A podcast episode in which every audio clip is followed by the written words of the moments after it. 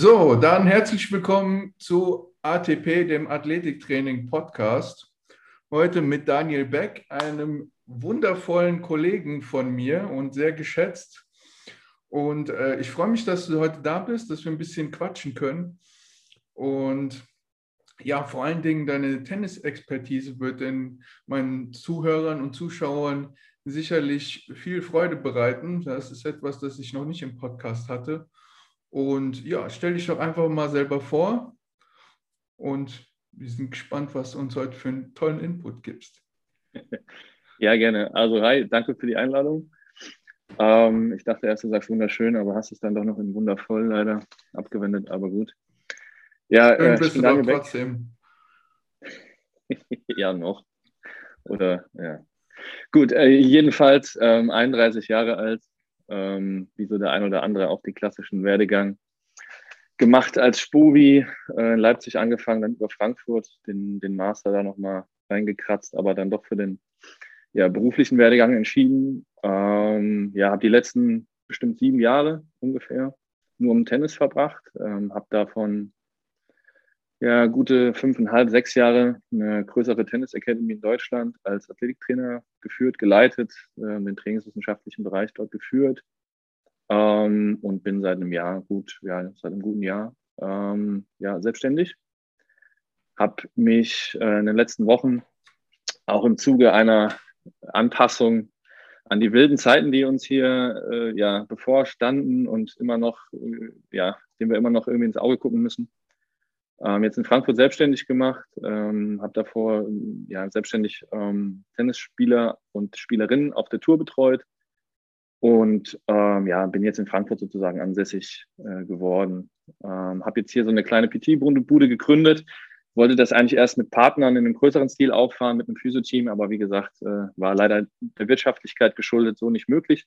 Jetzt habe ich das erstmal sozusagen im One-to-One-Business laufen lassen und habe da ja so eine kleine Eisenhöhle mir gebaut und äh, bin jetzt ähm, seit letzter Woche spruchreif für den äh, TC Palmgarten. Da mit Philipp Marx ist ein ehemaliger deutscher Doppeltennisspieler.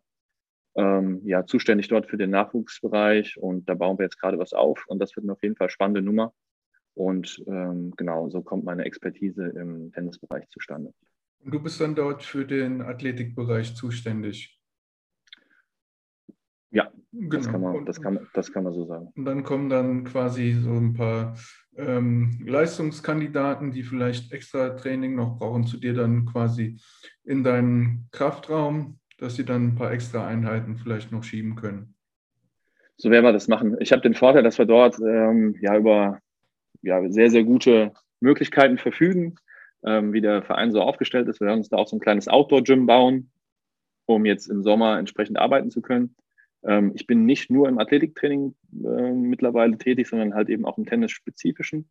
Betreue da auch den einen oder anderen, ähm, gebe sozusagen auch Tennisstunden, aber das, das wirklich nur sehr, sehr begrenzt. Äh, macht mir einfach Spaß, äh, im Tennissport zu arbeiten, auch wenn ich jetzt nicht die, die Tennistrainer-Ausbildung habe oder sonstige Ausbildungen in dem Bereich genossen habe, aber habe eben sehr, sehr viel Erfahrung halt eben auch im Tennis-Coaching-Bereich gehabt und betreue da unter anderem auch den einen oder anderen Spieler. Mhm. Machst du dann äh, im Zuge deiner Arbeit auch biomechanische Analysen? Wir machen auch biomechanische Analysen. Das haben wir aber in den letzten Jahren hauptsächlich, sage ich mal, auf den Aufschlag gelenkt, ähm, mhm. weil sich Vorhand- und Rückhandmuster, das ist natürlich, äh, da müsste man jetzt weiter aufholen, ausholen, aber äh, grundsätzlich ist ja immer die Frage, was macht man da und warum macht man das? Mhm. Ne? Ähm, gerade, gerade im Tennissport oder allen technischen Sportarten ist natürlich so, ähm, du hast natürlich vorgegebene Bewegungsmuster und die passt du individuell an. Das heißt, Muster A heißt natürlich nicht auf Athlet B. Ähm, das hast du, diese Diskussion gibt es in vielen Sportarten. Wie viel Freiheit lasse ich der eigenen Technik und wie viel sozusagen passe ich mich dem Musterexempel an? Ähm, da habe ich es allerdings im Tennis wirklich nur noch auf den Aufschlag begrenzt, weil ähm, sich in der Vorhand und Rückhand auch Positions bedingt äh, auf dem Platz. Wo kommt der Ball hin? Wie bewege ich mich dann zum Ball? Das determiniert so viel ähm, im Vergleich zum Aufschlag, wo ich ja aus einer wirklich statischen, stehenden Position anfange und dann in die Dynamik übergehe, wo ich keine Fremdeinwirkung habe. Das heißt, ähm, hinsichtlich dessen, dass mein Gegner bestimmt, wo ich dann stehe und wie ich dann stehe und wie viel Zeit ich habe, Im Aufschlag bin ich praktisch nur ich selbst und ähm, hinsichtlich einer, einem Impact, den man auch irgendwie haben möchte auf den Kunden oder den Spieler, ähm, hat sich das so ja, herausgezeigt, dass es eigentlich im, im Aufschlag am effektivsten war, dann tatsächlich eine Technik- oder Biomechanik-Analyse zu machen. Was nutzt ihr da? Also macht ihr da eine reine Videoanalyse oder kommen dann auch noch irgendwelche Software-Tools hinzu? Ich würde gerne, das ist so eins meiner nächsten, das ist eins meiner nächsten ja, Go-Tos, äh, dass ich auf jeden Fall mit äh, entsprechenden biomechanischen Softwarelösungen arbeiten möchte. Da gibt es ein paar coole, da habe ich jetzt in, in, Amerika ein bisschen rumgeguckt bei der USTA, das ist so der amerikanische Tennisverband und die arbeiten da ganz gut. Ich muss gestehen, mit sehr, sehr primären und sehr, sehr äh, fast schon rudimentären Mitteln des Videofilms kommt man da aber auch schon ziemlich weit. Klar. Ja, also man, man kann das natürlich immer zu einem Extent betreiben, ähm, dem das Ganze dann sehr, sehr viel Geld kostet und man dann mit Knotenpunkten und so weiter. Aber du kannst mittlerweile mit jedem Videotool deine Linien bauen, zeichnen.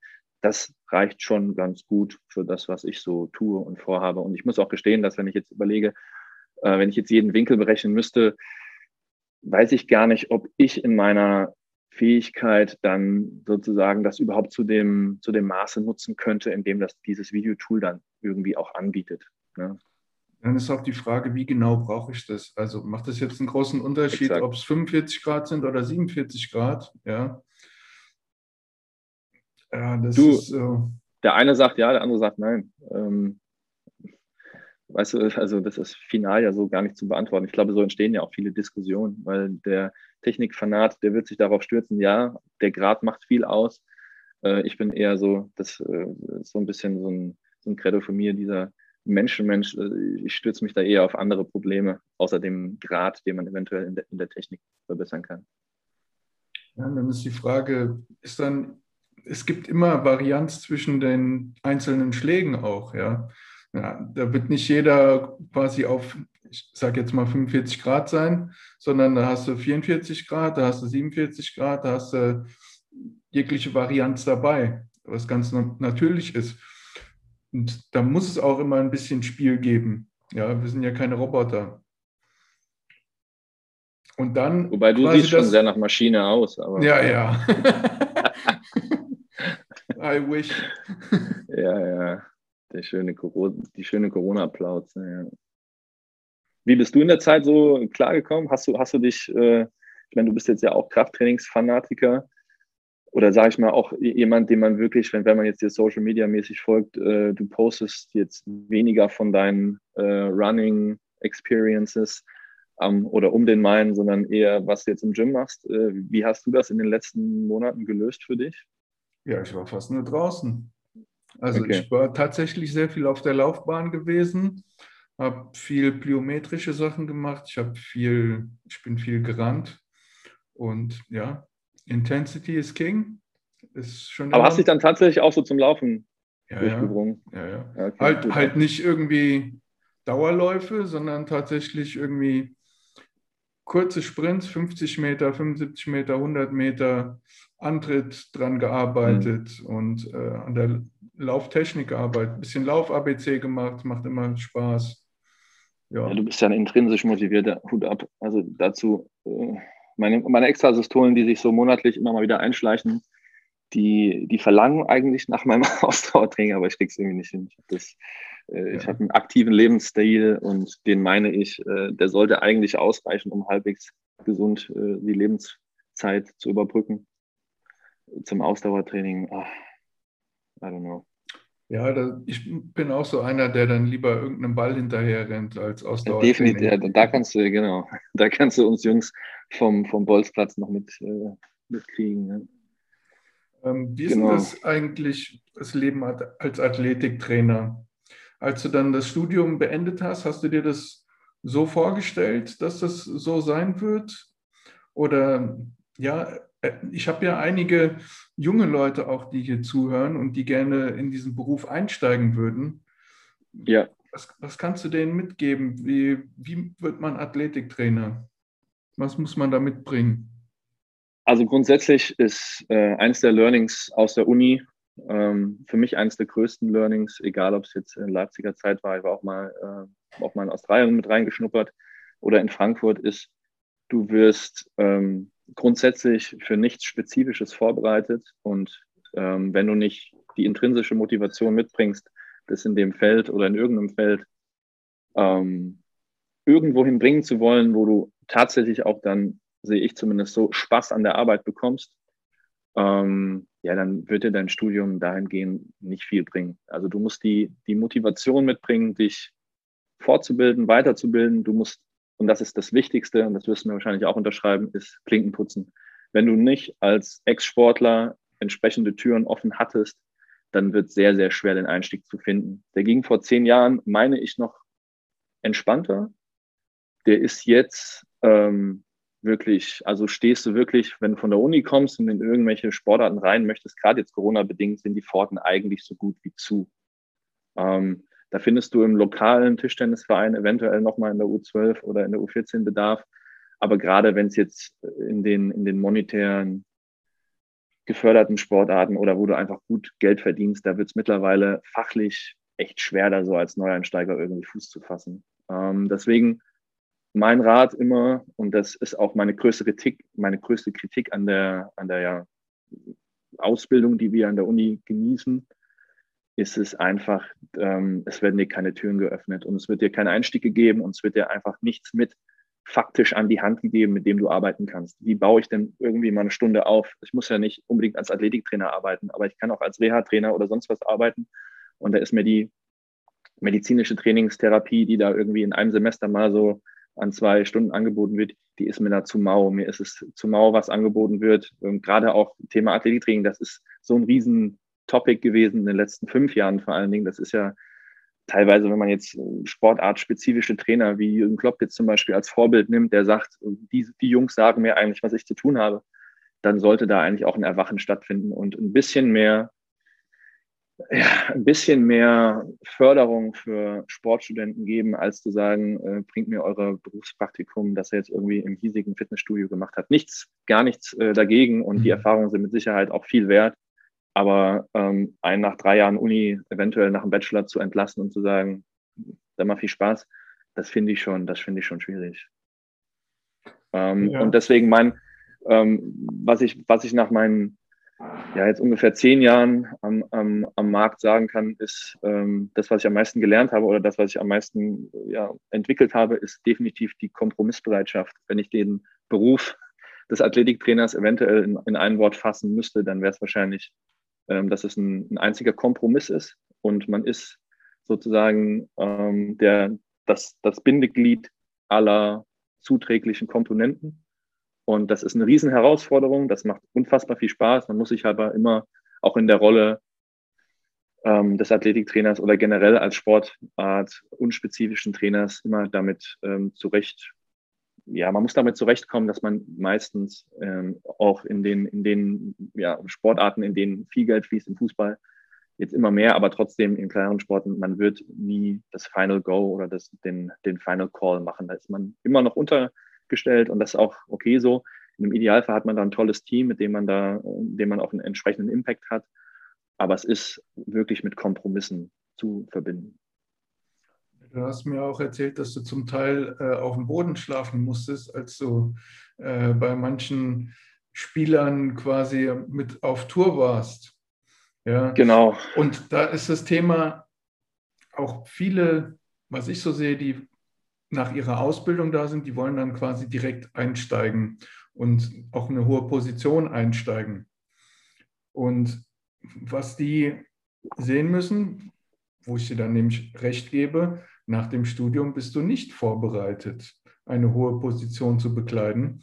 Und dann hast du quasi die nächsten Lehrjahre noch vor dir. Ja? Und musst auch erstmal kleine Brötchen backen.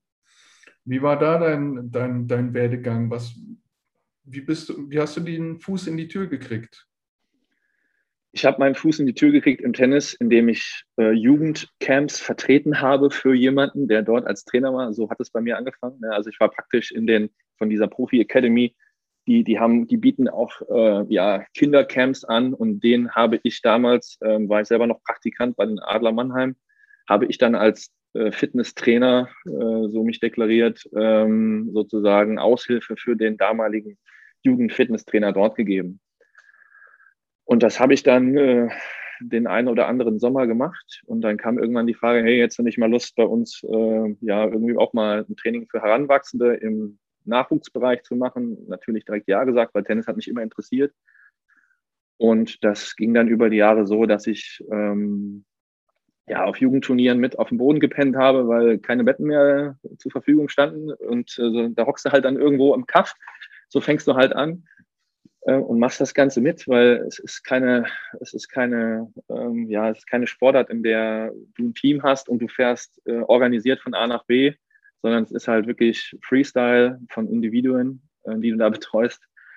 Und ähm, das ging dann so hin, dass ich halt dann über die Jahre immer mehr da meinen Fuß reinbekommen habe, irgendwann dann die Möglichkeit bekommen habe und gefragt wurde, hättest du nicht Lust, ja, Vollzeit bei uns zu machen und dann gleich in der obersten Position in ähm, dem Profi- und Nachwuchsbereich eben auch gleich zu leiten. Und das habe ich dann natürlich bejaht und habe mich dann, ja, da wirklich, wirklich muss ich sagen, auch im Nachhinein, ähm, das klingt jetzt so ein bisschen selbstlobend, aber wirklich hochgearbeitet in dem Sinne. Und das ist geendet bis mit äh, ja, dem japanischen Davis Cup Team im Privatjet dann äh, irgendwo hingeflogen oder einen entsprechenden Spieler von, von diesem Team betreut oder ähm, mit, mit Andrea Petkovic beispielsweise viele, viele Einheiten gehabt und ähm, ja, also da sind wirklich sehr, sehr viele Erfahrungen auch mitgenommen aus dem, aus dem Bereich dieser Tennis Academy. Ähm, demnach ja, passt das so ein bisschen wieder ins Bild. Ähm, einfach anfangen, anfangen. Und ich bin, ich komme wie du, ich komme aus dem Basketballsport. Ich habe mit Tennis faktisch nichts zu tun gehabt. Ich wusste nicht, äh, Schläger oben, unten, links, rechts, Seite, was ist das? Kenne ich sonst noch von der Gitarre. Ähm, also ich hatte jetzt nicht den, das Portfolio, um irgendwo ne, eine große, große Aufmerksamkeit zu bekommen im Tennissport und würde schon sagen, dass ich jetzt im Frankfurter Raum ähm, mir auch den einen oder anderen Namen machen konnte und durfte. Wenn ich das also von deiner Erzählung her kurz zusammenfassen kann. Also sagst du im Prinzip erstmal das annehmen, was du kriegen kannst, ja, auch wenn es irgendwie eine kleinere Position ist, ja, auch wenn es im Jugendbereich ist oder sonst was, und dich dann über gute Arbeit, gutes, gutes Training qualifizieren, dass sie dir eine höhere Position immer mehr anbieten. Das, so das klingt sehr, ja? das klingt sehr amerikanisiert, so dieses start small and then build your big business. Yeah. Ähm, es ist mal, ich, ich, bin, ich bin auch echt kein Phrasenklopfer. Tellerbecher zum Millionär. Schön wär's. Ich glaube, da sind wir auf, auf 100 Stufen, da sind wir immer noch bei Stufe 5. Aber okay. Ähm, nein, aber grundsätzlich, ähm, also wirklich in der Uni anfangen, in die Vereine gehen. Wenn du Bock auf Sport hast, warte nicht darauf, sondern nimm die, nimm die Uni mit so blöd wie es klingt, nimm die Uni mit als allgemeine Lebensvorbereitung, dass du mal irgendjemand sagen kannst, du hast mal eine Ausbildung oder ein Studium durchgezogen. Das kommt immer gut, egal wo. Aber fang an nach dem Abi oder egal in welcher Lebensstufe oder welche Ausbildung du hast, fang an, ins Feld zu gehen. Und ähm, weil du wirst über keine Stellen, das ist halt unser Problem, es gibt keine Stellenausschreibung. Wenn du die Deutsche Sporthochschule in Köln oder den DOSB somit die führenden Stellenausschreibungsportale. Da gibt es faktisch für das, was wir tun, da gibt es keine Jobs. Da gibt es maximal mal ein Praktikum beim, weiß ich nicht, beim MSV Duisburg. Aber das ist zumindest sehr, sehr selten, dass da was ja, drin ist, ja. Ja, ja, ja, absolut. Und da sehe ich halt, ne, also helft doch einfach als Hochschule, helft den Menschen doch. Und das muss ja nicht eine verbindliche Weiterführung sein, dass du von deiner Ausbildung direkt in den Job kommst, aber über, über Praktika etc. gebt doch da die Möglichkeiten, macht doch da die Pforten auf. Und da bin ich zumindest aus den Hochschulen, aus denen ich das gewohnt war, vielleicht ist das irgendwo in anderen Hochschulen anders, aber das war schon wirklich sehr, sehr dünn, was da angeboten wurde, beziehungsweise da wurde mhm. gar nichts angeboten. Ja, dafür müssen halt die Kontakte auch zu den Vereinen da sein. Ja, aber ich meine, ähm, das ist ja wirklich, also du musst ja nicht beim BVB den Praktikanten mit äh, den Profis arbeiten lassen, aber gewährleiste doch wenigstens Zugang zu den Menschen, die dort beim entsprechenden Verein arbeiten. Ne? Und damit wäre noch schon unfassbar viel geholfen. Du, ja. wir haben im Amateurbereich eigentlich in fast jeder größeren Stadt in irgendeiner Sportart Bundesliga-Vereine. Also sei es jetzt Feldhockey oder äh, keine Ahnung, Rugby oder gibt so viele Sportarten, die nicht Fußball sind, ja, wo man ähm, auf einem hohen Niveau arbeiten kann, wo auch zum Teil Nationalspieler rumspringen, ja, wo man sich qualifizieren könnte, ja. Ja, definitiv. Du, ich habe angefangen im Fußball, bin dann zum Eishockey gegangen, war dann tatsächlich auch mal beim Tischtennis und bin im Endeffekt jetzt im Tennis gelandet und bin da, bin da monster happy. Und ähm, aber ne, das ist, das ist ja faktisch, wo, wo bekommst du den Zugang? Und den bekommst du halt nicht über irgendwelche Portale oder da musst du halt einfach, wenn deine Telefonnummer irgendwo steht, ruf an und wenn du irgendwo eine Mail findest von irgendeinem Trainer, schreib ihm und, und kümmere dich drum, weil du hast im, im Studium noch den Vorteil, dass es alles auch für die Vereine sehr, sehr unverbindlich ist. Einen Praktikanten mal oder einen Studenten mal mit reinschnuppern zu lassen, da sagen die wenigsten Nein, wenn du jetzt nicht gleich beim FC Bayern in die erste Mannschaft mhm. willst. Ähm, ne? Das geht. Aber sei mal ausgebildeter Studi und dann sag, hier hätte dann Job für mich, uff, schwierig. So funktioniert es in unserer Branche halt eben nicht. Äh, in anderen Branchen auch nicht. Aber ne, nutzt den Vorteil des studentischen Daseins und geh einfach ins Feld, weil es wird dir wahrscheinlich keiner helfen. Ja, wie ist äh, Netzwerking für dich? Ist das auch ein wichtiges Tool, dass man sich unter Trainern vielleicht mal so austauscht und da weiß ihr, der geht jetzt vielleicht bald weg, da wird eine Stelle frei oder so?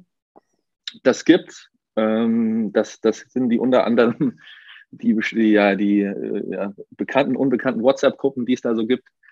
Ähm, aber auch da ähm, ja, läuft die Rekrutierung dann final auch nicht über, also hatte ich auch die Möglichkeit in, in einem Profiverein in Deutschland im Eishockey und da war auch die, wurde das auch so angedacht, dass das so weitergegeben wird. Final ist man dann doch immer vom Manager äh, abhängig. Aber ähm, das gibt's und das Netzwerk, das funktioniert so halbwegs, würde ich behaupten, ähm, ist dennoch, ist dennoch kein, äh, keine Verbindlichkeit, dass du mit irgendeinem den Job tauscht oder dass das eine Garantie ist für irgendwas. Garantien gibt es keine im Leben, aber klar, wenn du eine Empfehlung hast von einem Trainer, der dort einen guten Job gemacht hat, dann ähm, nehmen das meistens auch die Vorstände an, weil die sind ja keine Trainer, die wissen jetzt nur so hm, peripher äh, über das Metier Bescheid, ja, und wenn die da wissen über den Trainer, mit dem die zufrieden waren, das ist ein guter, dann sind die da auch gewillt, eigentlich den da zumindest mal einzuladen und auf den Zahn zu fühlen. Sind sie gewillt, aber auch da, weißt du, wie es ist, ähm, und das finde ich auch so gut, bekommt halt eher der U23-Coach die Chance, nach oben zu rutschen, wenn, wenn denn einer entsprechend da ist, ähm, als, der, als der Externe. Und das ist ja wieder so ein bisschen rückläufig zu dem, was wir am Anfang hatten, ist halt, fang an, einfach anfangen. Weil dieses, ich meine, ich trage es auf der Brust heute, äh, das trage ich auch häufig, dieses Merkzeichen, weil dieser Just Do It Slogan, ähm, der, der ist so simpel, aber der äh, einfach machen. Einfach mhm. machen. Ich habe jetzt in den, in den letzten Monaten eine Medizin-App mit aufgebaut und da geht es auch um unter anderem um Männergesundheit und da sind wir wirklich in einem, in einem großen Kompetenzteam auch immer wieder zu dem Punkt gekommen, die Leute müssen einfach anfangen. Und das ist Wurst, ähm, wie das ist. Ne? Also ist es geführt, nicht geführt, ähm, ist das über eine App, ist das über einen Personal Trainer? Ist einfach, einfach machen. Und ich denke auch in, in unserer bequemen Gesellschaft ist das, ist das der Hauptgrund für sehr, sehr viele Dinge, warum wir nicht vorankommen, weil wir es einfach nicht machen, weil wir einfach nicht anfangen.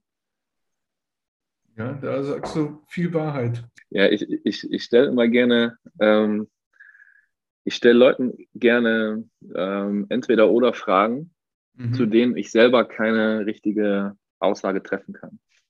Oh, da interessiert jetzt, mich. Jetzt, jetzt willst du es aber wissen, du. Wo du selber keine wissen. Aussage fällen also, kannst, da soll es gibt bestimmte Topics, es gibt bestimmte Entscheidungen, da kann ich, da, da komme ich nicht klar mit. Mhm. Und deswegen frage ich Leute von, also deren, deren Meinung ich respektiere und schätze und hoffe irgendwann so weit zu sein, dass ich dann dazu eine Aussage treffe. Vielen herzlichen Dank. Ich hoffe, dass ich sind deine, deine sind Frage, nur, kleine. Deine, dein Vertrauen nicht missbrauche quasi. Okay, fangen wir an. Fangen wir an. Es geht um die Königsdisziplin im Krafttraining. Und du hast nur die Auswahlmöglichkeit. Also, ne, wenn, wenn du jetzt andere Dinge für dich als Königsdisziplin nimmst, dann ist es in Ordnung, aber spielt in dem Fall keine Rolle. äh, ist es der Squat oder ist es der Deadlift? Für mich ist es der Squat. Okay. Ich kann dir auch äh, sagen, warum. Kannst du gerne tun. Ähm, weil der Deadlift nicht für alle geeignet ist. Ja, das kann, Gleiche kann man zwar auch auf den, auf den Squat übertragen, aber ich finde, beim Deadlift ist es noch mehr so, weil ähm, ich sehe auch den Übertrag in die Sportart nicht so sehr wie beim Deadlift. Ja. Du siehst die Übertragung beim Squat nicht so sehr wie beim Deadlift? Oder, du, oder du siehst beim, andersrum, du, genau, du siehst beim Deadlift den Übertrag nicht so. Okay? Genau, genau. Ähm, in der Theorie ist der auf jeden Fall gegeben, ja, weil wir immer diesen Hip Hinge haben bei vielen Bewegungen. Aber ähm, in der Praxis äh, sehe ich, das, sehe ich das nicht so, dass du da so einen unglaublichen Benefit hast. Weil das okay, auch viel mit, der, mit der Technik zu tun hat. Okay, lassen wir so stehen. The greatest of all times, LeBron James oder Michael Jordan? da hast du keine Antwort dafür. Du veralberst mich doch, ey. MJ. Okay. Musst, musst du nicht ausführen? Ähm, die beste Oberkörperübung aller Zeiten, ist es der Bench Press oder ist es der Pull-Up?